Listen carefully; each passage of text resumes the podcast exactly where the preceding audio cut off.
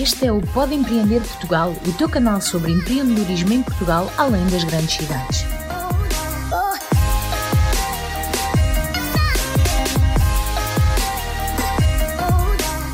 Olá pessoal, eu sou Plínio Chaves e estamos de volta com mais um episódio do Pode Empreender, o podcast sobre empreendedorismo em Portugal, além das grandes cidades.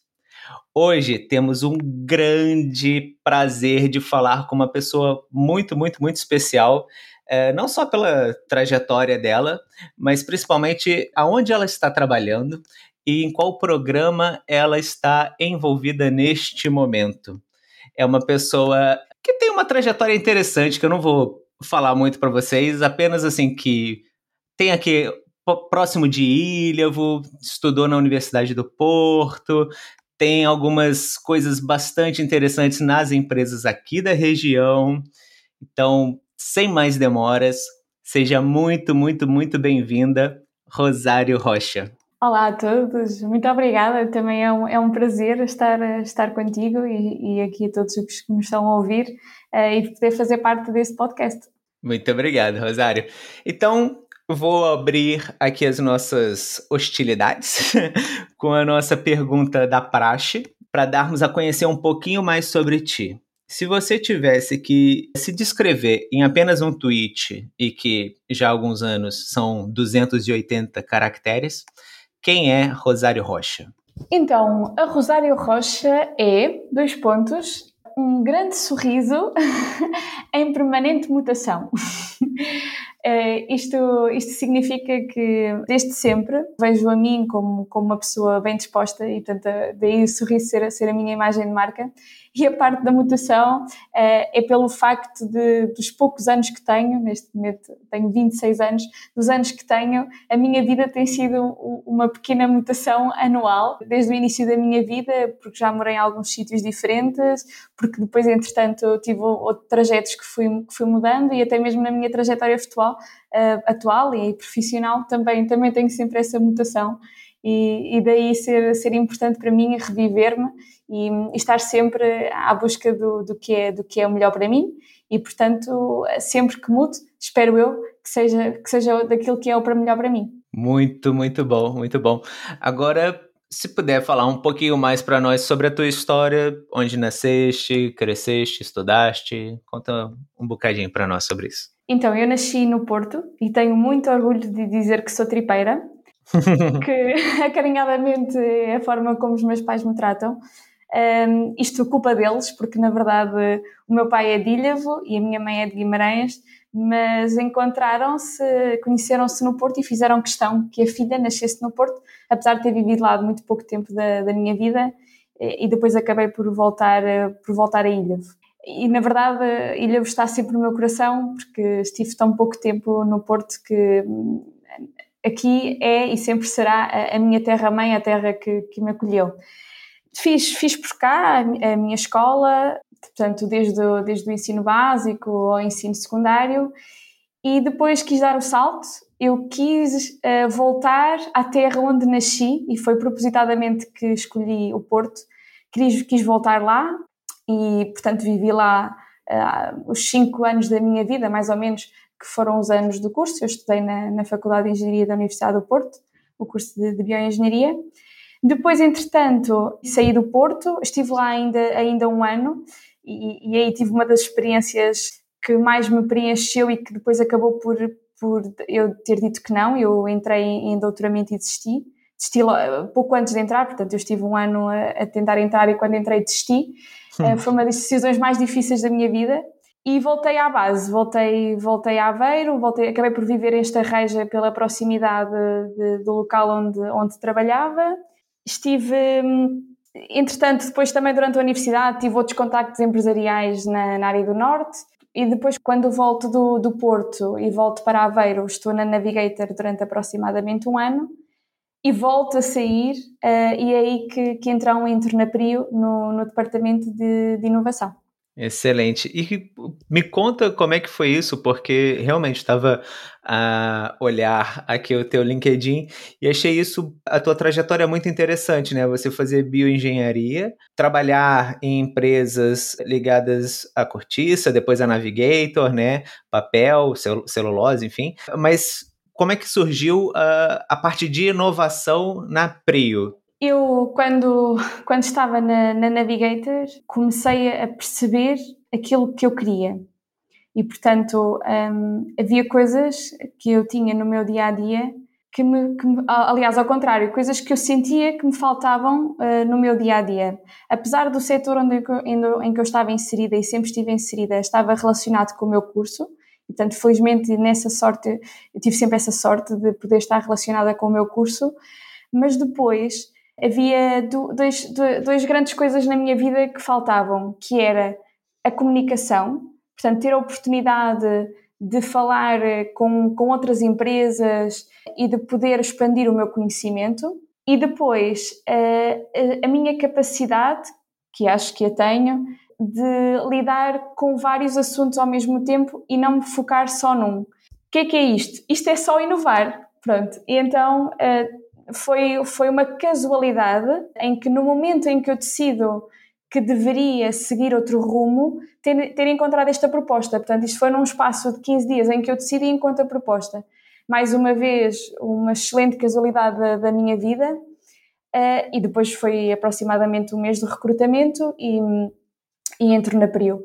Portanto, não houve assim nenhuma. Uh, nada que, que me tivesse levado a escolher a Prio mas depois de ver a, proposta em conjunto e ser igual ou muito idêntico ao que eu imaginava fazer, uma vez que já tinha uma pequena experiência de trabalho e, portanto, eu já começava a saber aquilo que eu queria, foi juntar o útil ao agradável e depois trabalhar na Prio. Quem é da Aveiro e conhece tem um elevado prestígio e, além disso, o que eu estou a viver agora, os colegas que tenho, a chefia que tenho e todo o meio envolvente neste momento eu sei que não podia ter escolhido outra opção. E falando sobre esse teu trabalho na Prio agora, né, no setor de, de inovação da Prio, conta um pouquinho para nós como é que é o teu dia a dia ou dos teus colegas da, da, do teu setor de inovação, o que, que geralmente vocês estão a, a pensar em fazer, a desenvolver, investigar? Então, uh, neste momento o departamento de inovação uh, são só duas pessoas, sou, sou eu e a, e a minha chefia, que é a diretora de, de inovação. Uhum. Brevemente vamos ter uh, uh, novas pessoas e neste, o, que nós, o que nós fazemos, eu costumo dizer que nós pensamos na PRIO daqui a 10 anos. Uh, é, esse, é esse o nosso compromisso no nosso, nosso departamento. E, portanto, diariamente nós fazemos scouting de, de empresas como startups para perceber o que é que existe neste momento, o que, que tecnologias, que ideias inovadoras começam a existir e quais é que vale a pena investir a partir de agora. Novas ferramentas relativamente à parte da sustentabilidade e das energias, porque sabemos que o futuro, o que é hoje, não vai ser o amanhã, e sabemos que o amanhã vai ser um, uma panóplia de, coisas que vão coexistir, além dos, dos biocombustíveis, que depois falarei um bocadinho mais à frente se quiserem sobre o que é a PRIO. E, portanto, aqui, os biocombustíveis agora para nós é importante e também fazemos parte de alguns projetos uh, em que uh, vamos apresentando e até fazendo projetos para aumentar a percentagem de, de, incorporação de biocombustíveis, mas também as outras energias, portanto, o hidrogênio, que tanta gente fala, nós também olhamos para ele, olhamos para outro tipo de combustíveis que vão estar na vanguarda. Também somos, a Prio em si também tem a parte da mobilidade elétrica. Este é o nosso dia a dia, ver, ver tudo sempre de, cima para perceber aquilo que é importante nas áreas de negócio. Depois, outras, outras tarefas nossas também são análise de financiamento. Toda a gente sabe que muitos desses projetos eh, não avançam se numa fase inicial também não tiverem eh, este, este investimento. Outras áreas eh, de inovação, por exemplo, agora recentemente estamos a apostar na parte do setor marítimo, estamos a ajudar os nossos colegas também a alavancar essa parte. E, portanto, aqui a inovação aparece sempre, primeiro, como o scouting e como perceber quais é que são as melhores ideias e as melhores ferramentas para depois podermos passar às áreas de negócio. Portanto, é um dia a dia com muitos assuntos ao mesmo tempo. Excelente, excelente. E assim, se você quiser falar um pouquinho agora sobre a história do, dos biocombustíveis, eu, eu, sei que no Brasil, por exemplo, tem uma história de biodiesel, que, que seria biogasóleo, talvez, porque não fala mais diesel, né? Fala gasóleo aqui. Mas pronto, tem, tem, o, tem o etanol, que eu não vejo aqui, eu não sei, enfim, por qual motivo, mas como é que como é que está é, essa busca de, de novos combustíveis que não sejam necessariamente derivados do petróleo e tão poluentes nessa forma? Bem, nisso um, a Prio foi, foi em Portugal uma das, das primeiras a apostar neste tipo de, de biocombustíveis. Então, para vos contextualizar um bocadinho, a Prio tem a sua sede no Porto de Aveiro, em que uh, tem uma fábrica de, de biodiesel, biocombustíveis, então, numa primeira fase, eh, quando, quando, a, quando a Prio nasceu em 2006, os óleos, os óleos que eram utilizados para, para a fábrica eram óleos virgens, ou seja, que não, não, não, eram, não eram usados, eram, eram novos, entre aspas. Uhum. E depois a Prio começou a apostar fortemente naquilo que hoje em dia é a nossa matéria-prima que mais utilizamos. Mais de 80% da nossa fábrica tem óleos alimentares usados. Ou seja, a, a Prio tem, tem a parte, como alguns de vós conhecem, alguns postos, nós recolhemos os óleos alimentares usados, temos outras fontes também de, desse, dessa matéria-prima e depois convertemos em biodiesel, ou seja, é um combustível bio, e, mas que é totalmente compatível com, com o diesel. Eu já vi uh, essas esses lugares de recolha né, dos óleos alimentares e tal, e eu ficava me perguntando se realmente as pessoas participam disso. Então, vocês realmente, 80% vêm disso, ou vocês também têm parcerias, se calhar, com restaurantes, com outras coisas assim? Ah, sim, claro, 80% é, é essa matéria-prima, mas a maior parte dos, dos resíduos temos as parcerias com, com restaurantes e outras entidades grandes. No entanto, é muito importante manter a recolha de, de, de, cada uma das nossas casas. Claro que a nível percentual é um nível uh, mais, mais residual, no uhum. entanto, estamos a fazer duas coisas: estamos a participar na economia circular e também estamos a ajudar a não poluir uh, a água, e portanto é extremamente importante mantermos. Por esses, por esses dois motivos, mantermos a recolha de óleos alimentares usados de cada um de nós, uh, das nossas casas, e que depois podemos levar a qualquer posto. Bem, então, se eu puder já ir para a parte de, das startups, daquele programa que eu falei que eu estou interessado, podemos ir? Sim, olha, só, só mesmo um agente de conclusão, para, claro, mais claro. Para, para ti, para tu saberes também. Nós também temos uh, etanol nas, na nossa gasolina. Não é, tão, não, é, não é tão falado, mas a nossa gasolina é, eh, nos postos é um E5, ou seja, tem 5% de, de etanol e, por exemplo, o, bio, o, bio, o biodiesel está em 7%. O gás óleo rodoviário normal é, é um B7. A maior parte das vezes tem 7% de incorporação destas, desta matéria-prima. Mas o etanol em si não há motores a etanol, né? como há no Brasil, só etanol. Neste momento em Portugal isso não, não se aposta no 100% no... Na verdade não existe 100, seria um E80.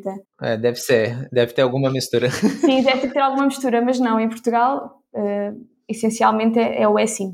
Percebi, percebi. Pronto, era mesmo curiosidade daqui minha. então, realmente para irmos para aquilo que, é, pronto, me, me interessou, uh, em conseguir falar com vocês, né? Uh, eu estava acompanhando a apresentação do programa Portugal de Startup em Startup uh, e fiquei muito feliz ao perceber que o interesse do programa, o objetivo do programa é juntar as empresas, as grandes empresas eh, que estão além das cidades Porto e Lisboa, com as startups que também estão além do Porto e Lisboa, né? E é o objetivo desse podcast. Então, assim, quando eu, quando eu vi a apresentação do programa, eu falei: olha, não, não tem como não falar deste programa e dar um, um destaque bastante grande para esse programa, porque pronto, são objetivos incomuns, né? Então, eu queria tentar perceber com você, que você falasse um pouquinho do programa, mas principalmente a parte da Prio dentro deste programa. Então, aqui a Prio uh, é, é, é, um dos parceiros uh, industriais do, do programa que se chama Portugal de Startup em Startup, que é basicamente foi entre a BTI, a Microsoft Portugal e o Portugal Startup, que se juntaram uh, e depois convidaram algumas de, de, das empresas que estão descentralizadas, e aqui o grande mote é a descentralização, e, e, portanto a Prio é, é, uma delas e claro que vamos abraçar este, este projeto, uh, ficámos muito contentes pelo, pelo convite e, e lá está, uma das, uma das funções uh, da, da Prio é participar também neste, nestes programas de, de, startups, também temos alguns programas internos, mas em relação a este projeto em específico, nós sabemos qual é que é esta grande necessidade de nos afastarmos um bocadinho do, dos grandes centros de, de Porto e Lisboa porque a Prio, nascendo em Aveiro, e portanto já estando em si descentralizada, há uma coisa muito importante que no nosso país, que, que, só assim é que nós conseguimos avançar, é retirarmos a pressão que temos sobre os grandes centros e se queremos crescer como um todo, uh, temos que tirar estas lacunas que existem nos outros, nos outros territórios. E, portanto, a PRIO tem também uma grande responsabilidade também social para alavancar estas regiões, como é a Aveiro, e, e que são outras não, uh, fora destes, destes grandes centros. Esta responsabilidade social que já nos fez crescer em Aveiro e, portanto, que tem uh, N postos de trabalho também aqui no, na, nesta, nesta zona do Porto Aveiro, Ilha e, e arredores, faz também percebermos a necessidade que é de, de encontrarmos outras empresas que estejam, uh, que sejam pequenas, neste caso porque é virado para startups, e que exatamente por, por estarem fora desse, desses ciclos grandes podem não ter a mesma oportunidade para se evidenciarem e para crescer. E além disso, uh, isto costuma-se dizer que é um win-win. Tanto, tanto ganha a Prio como ganham estas startups.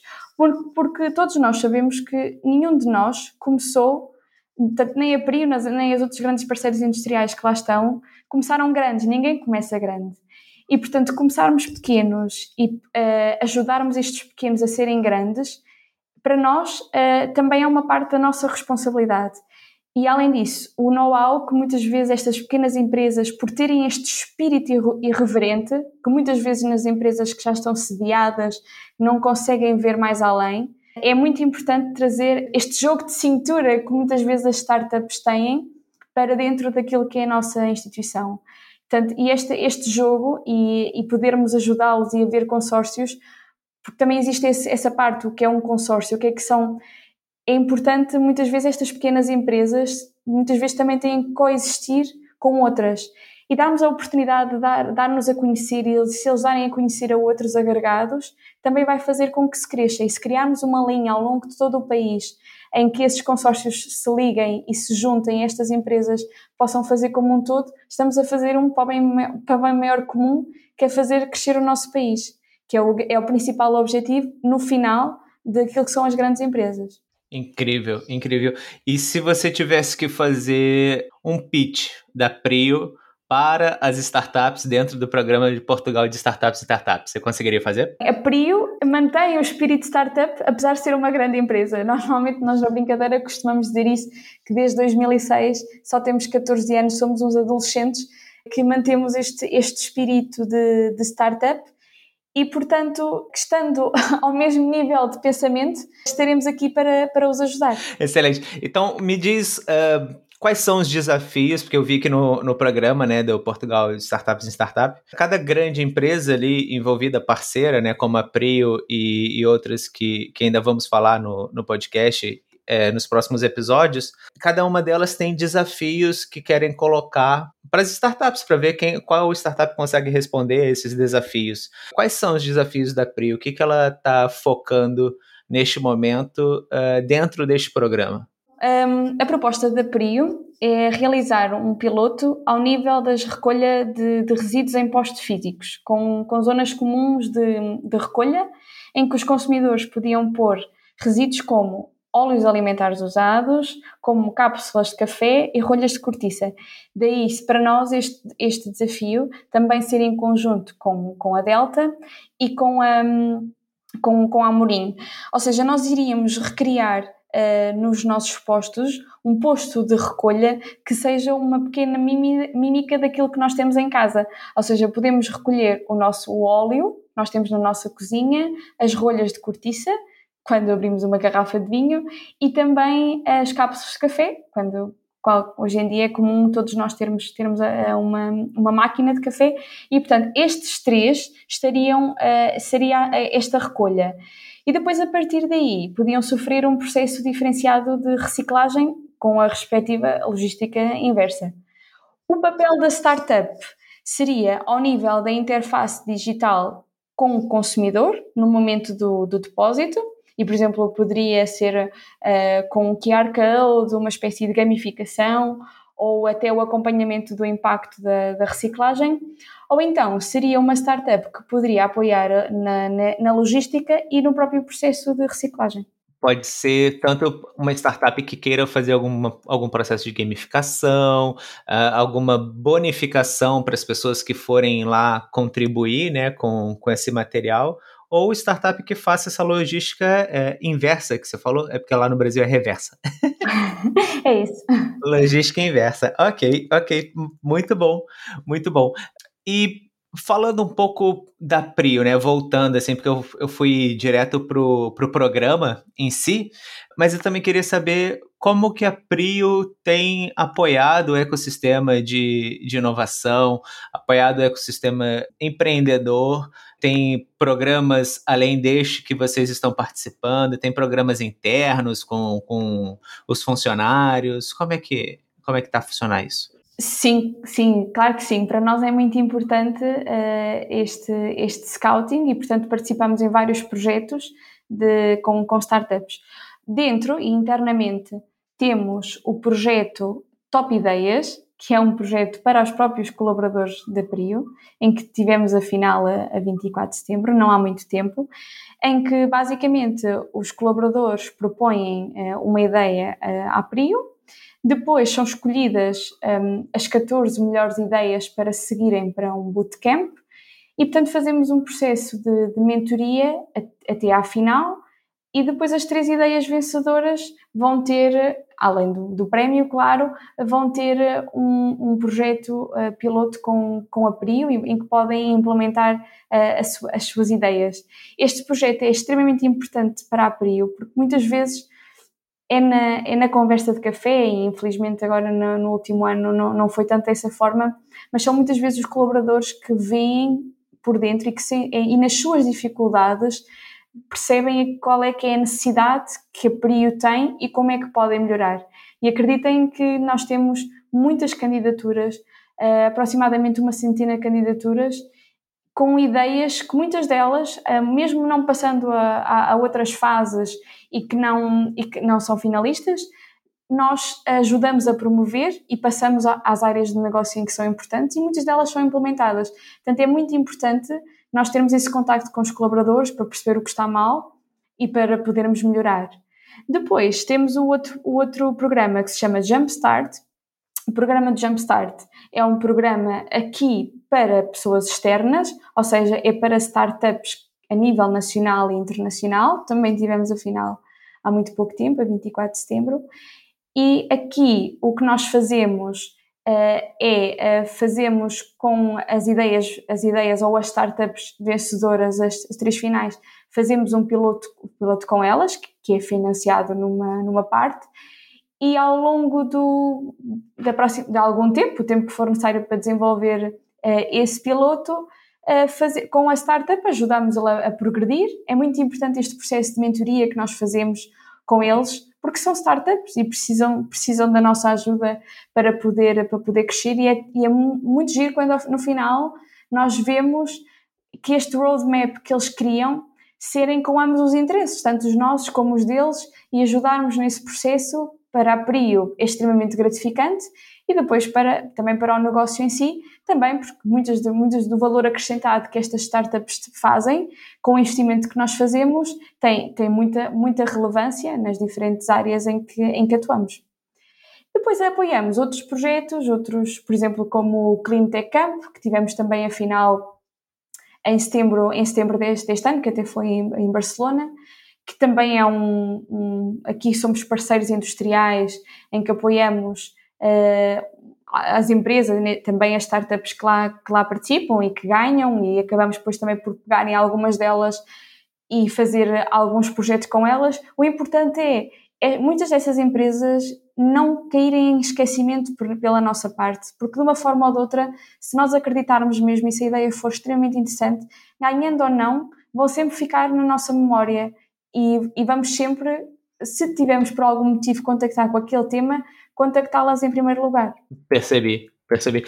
Olha, você acabou de falar, né, sobre o financiamento ou parte de financiamento dos projetos de outros programas como o Jumpstart, é, mentorias que vocês fazem para os projetos pilotos e tudo mais. E isso me chamou a atenção porque eu não perguntei sobre isso no programa do Portugal de Startup em Startup. Isso também vai funcionar? Vai ter algum apoio financeiro também para as startups? Vocês vão dar mentorias, é, já que é um, também um, pronto, um programa a nível nacional, sabe dizer da parte da PRIO como é que isso vai, vai ser? Relativamente a financiamentos, eh, ainda não, não podemos falar muito, estamos numa fase inicial, mas mentoria sim, claro que sim, que vamos ajudar as startups que nos forem apresentadas e depois a definir o projeto no, na definição do fin, projeto final, estaremos cá, como estamos sempre, para, para ajudar a, a desenhar o roadmap e para ajudá-las a elas e a nós, claro que sim. Ok, vamos pensar que tem alguém que está nos ouvindo.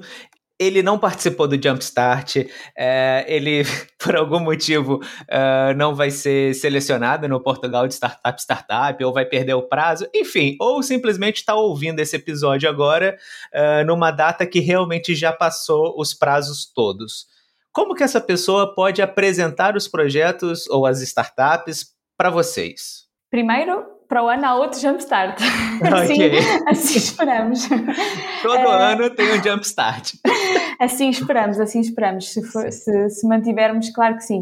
Uh, depois existem, acompanhem-nos, uh, por exemplo, via LinkedIn, nos projetos em que vamos apoiando e, portanto, sempre que for oportuno, poderão um, ehm, participar nesses programas ou diretamente comigo, também tenho o meu LinkedIn disponível, poderão sempre contactar-me e, e, mostrar a, a, vossa ideia e depois na altura vejo se é pertinente ou não mostrar uh, internamente. Fixe, fixe. Então podemos colocar depois o teu o endereço do teu LinkedIn também junto com o da Prio na descrição do episódio, certo? Sim, claro que sim. Maravilha. E uma outra parte que também temos ouvintes que não necessariamente foram mordidos pelo bichinho do empreendedorismo. Eles gostam, pronto, de, de trabalhar em empresas inovadoras, como a Prio, mas ainda não deram o salto para ter uma startup. Tu falaste há um tempinho, agora no começo do episódio, também que talvez tenham mais pessoas ali para o setor da inovação.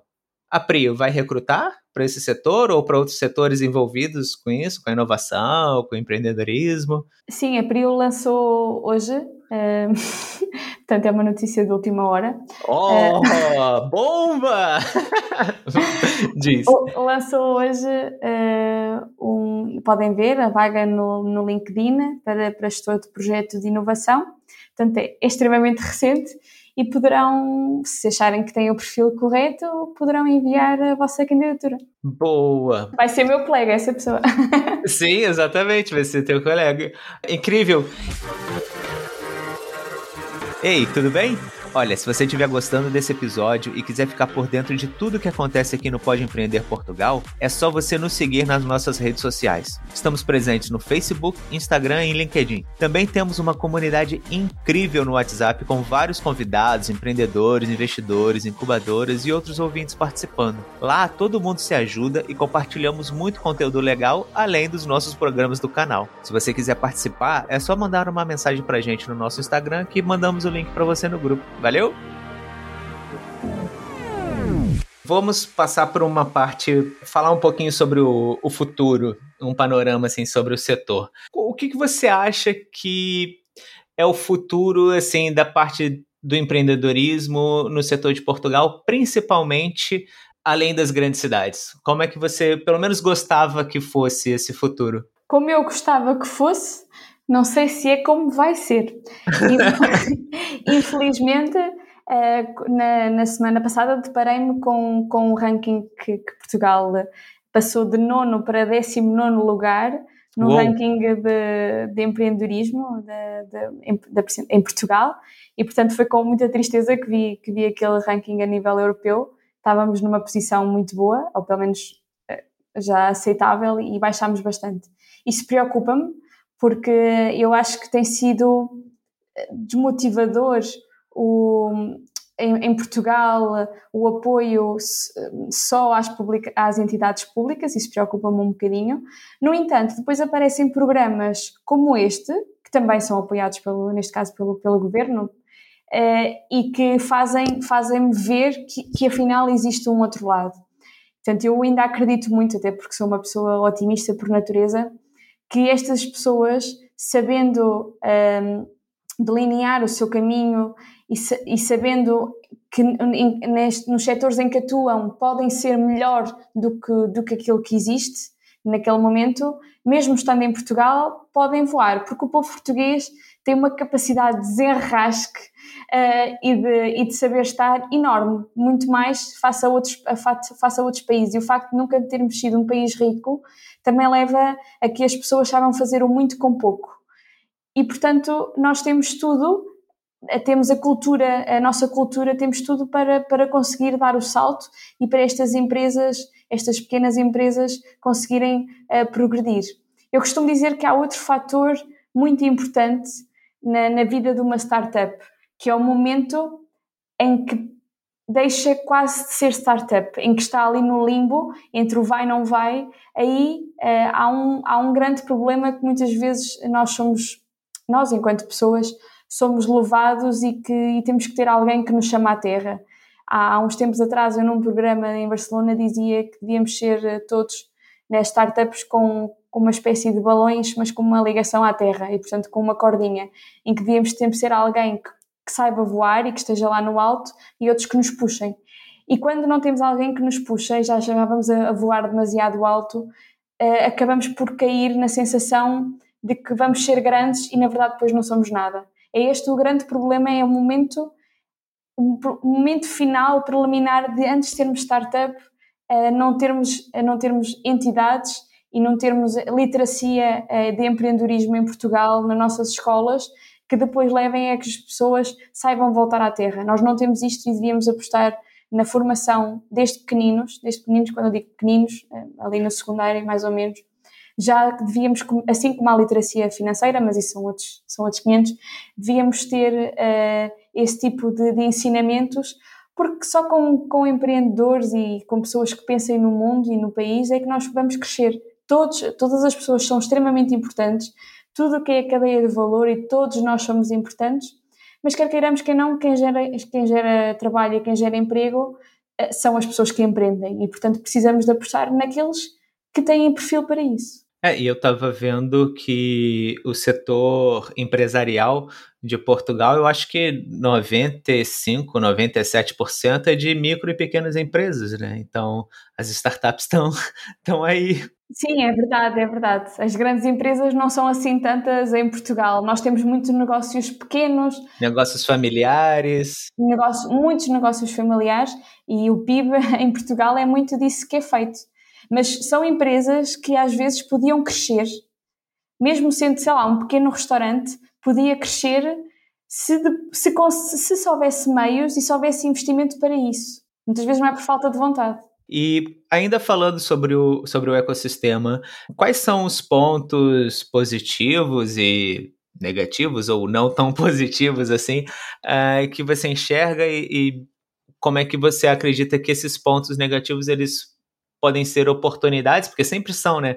Oportunidades de, de crescimento, de melhorias. Em Portugal, um, bem, a falta, a falta de, de eh, não, não, não, nos, não nos beneficia em muito enquanto, enquanto país e, portanto, existem também eh, poucas empresas grandes que são quem tem maior, maior capital uh, a investir na, nas pequenas e, portanto, precisamos um bocadinho de, de, deixar de ter este conceito tão familiar que existe dentro das grandes empresas, de, de estar sempre a, atrás dos seus e a procurar outras pessoas que não os seus.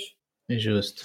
E pontos positivos? Os pontos positivos, eu, foi como, como já, já tinha dito, a, a nossa, a nossa cultura é, é o nosso maior ponto a favor, porque, como já disse, nós sabemos fazer muito com pouco e, portanto, quem sabe fazer isso com, sabe, sabe depois crescer. Se você tivesse que apontar alguém que tenha te inspirado de alguma maneira, seja pessoal ou profissionalmente, tá? Quem seria essa pessoa? Bem, eu nestas coisas sou muito ligada ao coração e a aquilo que é, que é a minha vida pessoal e, portanto, para mim, o meu pai é, é sem dúvida a pessoa que, que me inspira e que sempre me inspirou. É, é uma espécie de super-herói na, na minha vida, principalmente é, pelo facto de, hum, na vida dele, nunca ter tido a oportunidade de quando era mais novo, pela, pela, pela família em que se inseria, nunca ter tido a oportunidade de mostrar as grandes capacidades que ele, que ele tinha e por me ter mostrado a mim que, uh, bastando acreditar em mim e esforçando-me diariamente e sendo boa pessoa, que espero que eu seja, que conseguiria uh, na vida não significa ter sucesso. Ter sucesso é uma palavra para mim. Para mim, eu já tenho sucesso na minha vida simplesmente pelo facto de ter, de ter junto dos meus quem eu quero e, portanto, para mim isso já é o sucesso suficiente. Mas que poderia ser uma pessoa uh, com, com objetivos que iriam ser eh, revistos por, muita, por muitas outras e, portanto, para mim isso é o bastante. E, portanto, ele é a pessoa que mais, que mais me inspira e que em toda a vida sempre me inspirou e que, felizmente, uh, ainda me apoia e muito, muitas vezes contra tudo e contra todos, quando eu, principalmente nestes meus devaneios, quando decido mudar de, de emprego uh, e ele sempre, sempre me apoiou e portanto não, não, há grande, não há grande dúvidas. Olha, então agora vamos para uma pergunta um pouquinho mais, mais difícil. Um, apesar da tua pouca idade, que você disse, né? 26 anos, não é isso? Sim. Então, uh, tenho certeza que mesmo com 26 anos, pelo vosso percurso profissional, pessoal, certamente você teve muitas oportunidades de aprendizagem, que é como um host do, do podcast chama, que é o Davi Carvalhão, é, e eu chamo de falhanço mesmo. é, qual, se você pudesse falar um, um falhanço ou uma oportunidade de aprendizagem que você teve e queira partilhar aqui com, com os nossos ouvintes, sempre Obviamente, os falhanços são oportunidades de aprendizagem, mas existe também aqueles falhanços que você fala, olha, não deu e bola para frente, assim, é errei, acontece. Ai, eu já errei tantas vezes. Eu acho que erro diariamente. Isso é uma coisa, é, exatamente pelo facto de, de, de, estar só, só um ano cá e de lidar com tantos assuntos diários, eu acho que todos os dias é, tenho, tenho muitos percalços. Mas assim, o meu maior erro. Aí eu já troquei, foi muito mal esta, foi muito mal. Eu já troquei nomes a startups. São tantos nomes que às vezes nos aparecem e, e, já houve uma vez em que, em que me perguntaram, naquele momento, quem é que eu estava a dar, a, a dar mentoria ou outra pergunta e eu respondo o nome da startup com quem eu estava a falar. E, portanto, eu devia ter dito outra, que não aquela. E eles pensaram assim, eles, ela nem sequer sabe com quem é que está a falar. E foi muito mal. É, acontece, acontece, não tem problema. uma, uma terceira pergunta também que fazemos sempre aqui. Talvez você já tenha respondido, mas não sei. Vamos ver. Espero que seja outra pessoa também. Se tivesse que desafiar alguém a participar do Pode Empreender Portugal, do nosso podcast. Quem seria e por quê? Então, olha, posso sugerir outra Cristina, porque eu na minha vida tive três filhas, três Cristinas.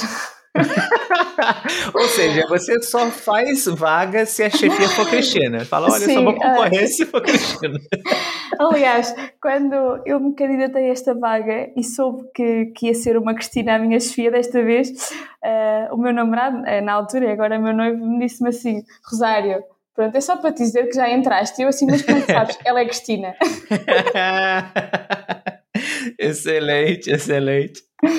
Então, portanto, a outra Cristina, que foi a primeira pessoa que, com quem eu lidei na, na área de, de inovação, eu, eu fiz, fiz a minha tese de, de mestrado na, na Cork Supply, que era que era e que é uma empresa do, do setor da, da, da cortiça e, e, que está sediada em, em Santa Maria da Feira.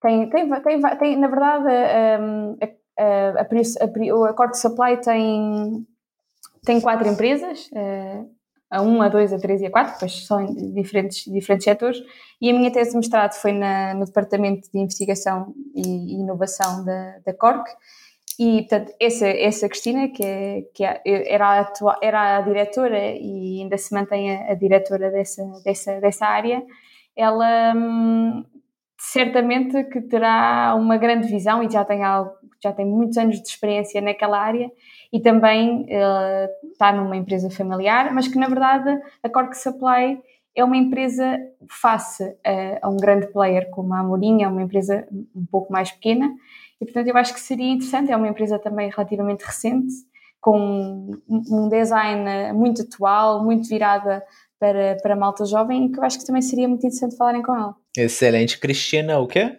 Olha, esta é aquela parte da vergonha. Olha a oportunidade de aprendizagem. Olha, mas também podem falar com a Tatiana, porque era, era um, não é desfia, ela é que é desfia a Cristina, mas a Tatiana é, é, é como se eu fosse é como uma espécie de rosário no, no, no departamento. E que também acho que é Tatiana Batista, porque sou amicíssima dela e portanto não poderia esquecer do nome dela. Uh, mas que também podia ser interessante falarem, falarem com ela. Pronto, podemos falar com a Tatiana Batista e qualquer coisa ela faz a ponte com a Cristina. Agora, uma última pergunta que essa eu acho que vai ser difícil, mas eu posso me surpreender também. E é a primeira vez que eu vou fazer para todos os entrevistados. Se você tivesse a oportunidade de ser primeira-ministra de Portugal, qual seria a tua primeira ação?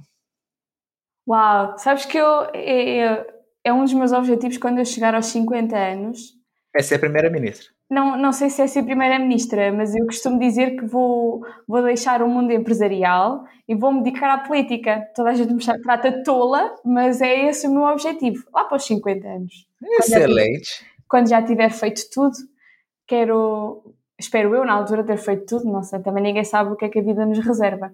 Olha, eu vou só, só já para já, assim, já aviso. Vou guardar este podcast para quando tu virar primeira-ministra. Ou, enfim, ministro, ministra da inovação, alguma coisa do tipo. Ah, Vamos ah, eu, eu, ficava contente com uma vereadora. Vereadora, tá bem, ok. Tem que começar por algum lado, é verdade. Olha, já agora, é Ana Cristina Cardoso. Ah, boa, Ana Cristina Cardoso. ok. Mas pronto, voltando. Oportunidade de ser primeira-ministra. Qual seria a tua primeira ação? Olha, eu sou muito fundamentalista e, portanto, para mim tem que se cortar uh, ou começar pela base. Porque quando não começamos pela base, se, se vamos fazer reestruturações ao topo, nada resulta. E, portanto, para mim, a educação era a primeira coisa a ser completamente alterada, desde o básico até, até às universidades.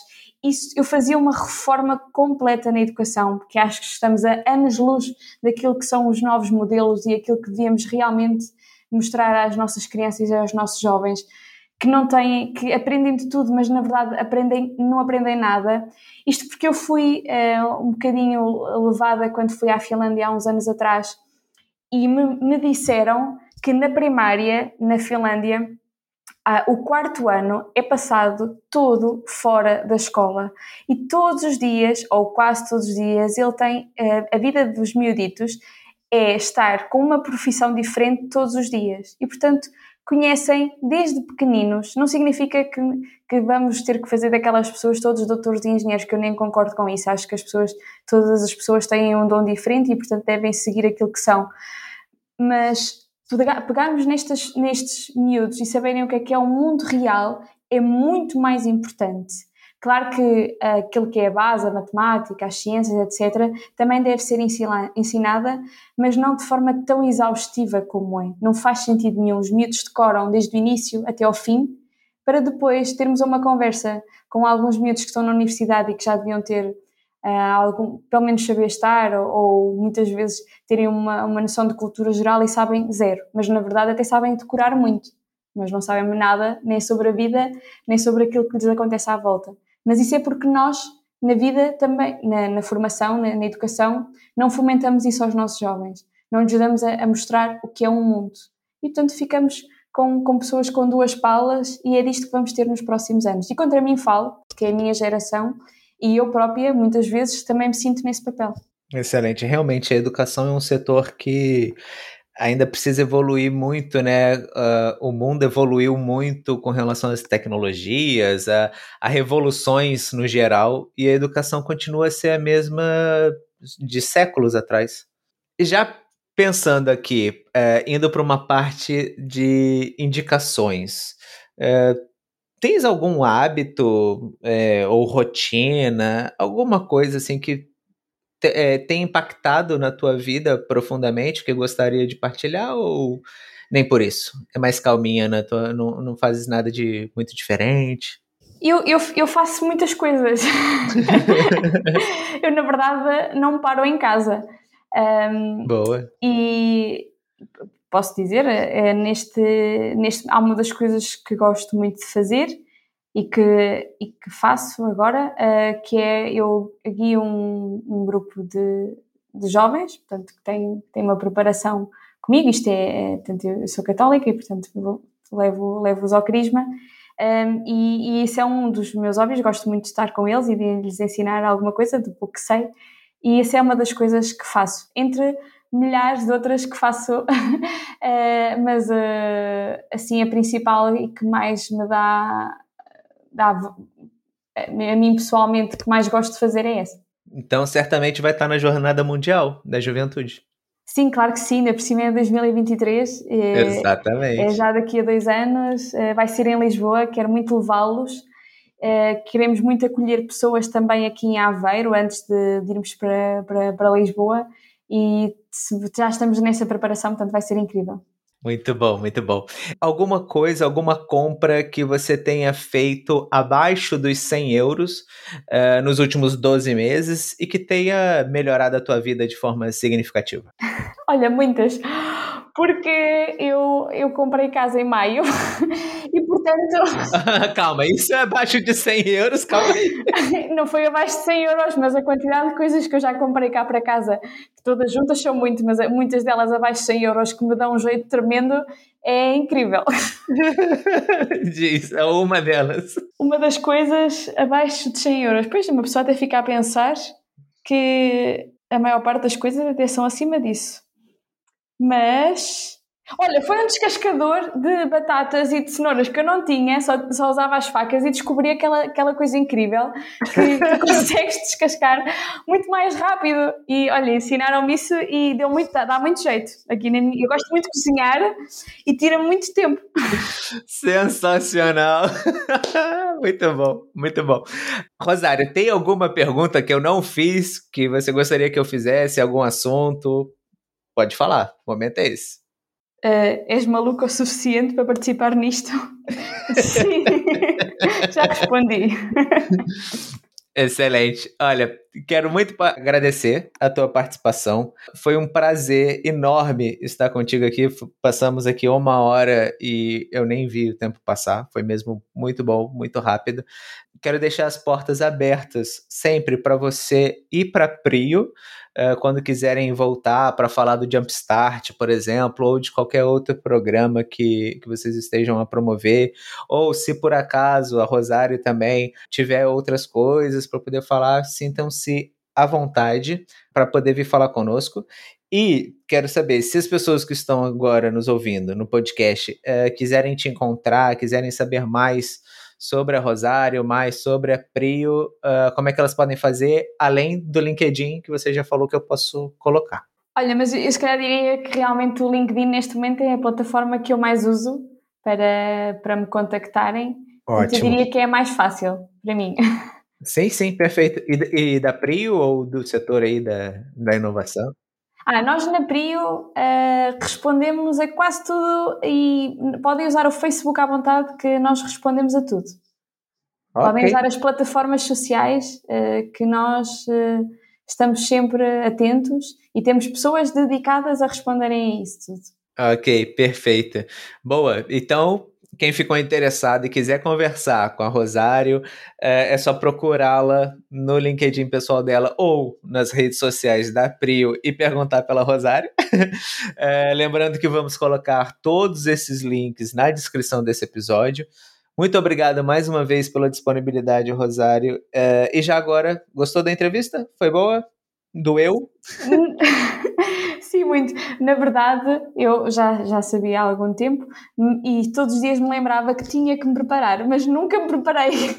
e chegou ao dia e não me preparei, mas, mas, eh, tira, mas as perguntas uh, e uh, também a forma de, de tu estares co, comigo foi incrível e, portanto, não, não há como não dizer que, que não foi espetacular. Poxa, muito obrigado, muito obrigado, de verdade. Olha, obrigada eu também, foste incrível me entrevistar. Foi o meu primeiro podcast, podes também por isso. Oh! Muito bom. Muito bom. É isso, Rosário. Obrigadíssimo. Até a próxima semana, pessoal. Até a próxima até Até já, Rosário. Até já. Obrigada por ouvir mais um programa do Pode Empreender Portugal, o teu canal sobre empreendedorismo em Portugal, além das grandes cidades.